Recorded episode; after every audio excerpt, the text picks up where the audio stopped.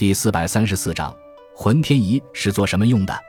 浑天仪是浑仪和浑象二者合一的总称，东汉张衡所创。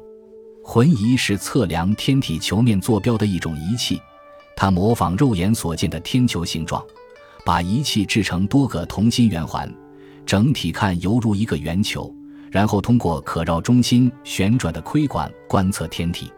浑象是古代用来演示天象的仪表。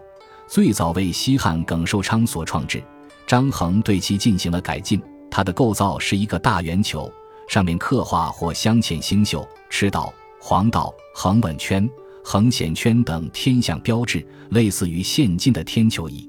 张衡制造的浑天仪几乎囊括了当时所有先进的天文学知识，能够把天象变化形象地演示出来。